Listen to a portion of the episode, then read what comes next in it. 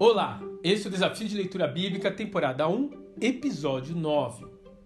O Grande Reset, Gênesis capítulo 9.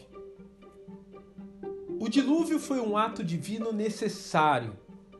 O capítulo 6 de Gênesis nos conta que a perversidade humana havia deformado de tal maneira o sistema operacional da Terra que Deus foi obrigado a fazer um hard reset no software da criação.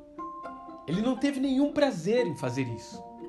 Pelo contrário, isso cortou o coração de Deus, como você pode conferir no verso 6 desse capítulo.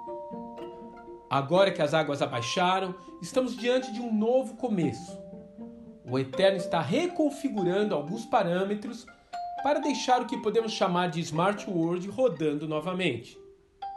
É como uma nova versão da criação inicial.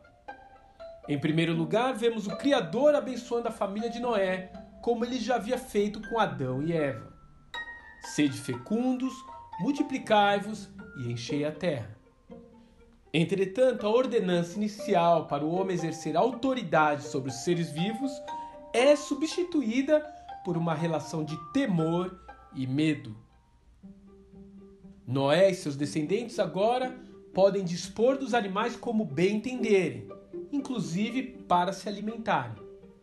Porém, a conexão com a natureza já não é mais perfeita. O ponto alto desse capítulo é a aliança que Deus faz com Noé.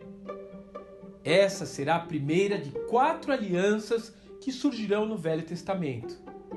E ela é um concerto entre o Criador e a criação, um memorial de que nunca mais o mundo será destruído por um dilúvio. Lamento dizer que o capítulo não acaba assim. À semelhança de Adão, Noé entra em uma sequência de escolhas erradas e termina nu e desonrado, trazendo novamente a lembrança da degradação humana. Além disso, através do ato de seu filho, a terra é novamente amaldiçoada mostrando que, mesmo depois do dilúvio ter acabado, a humanidade ainda necessita urgente de um plano de salvação.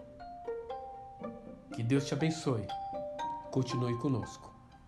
Grande abraço.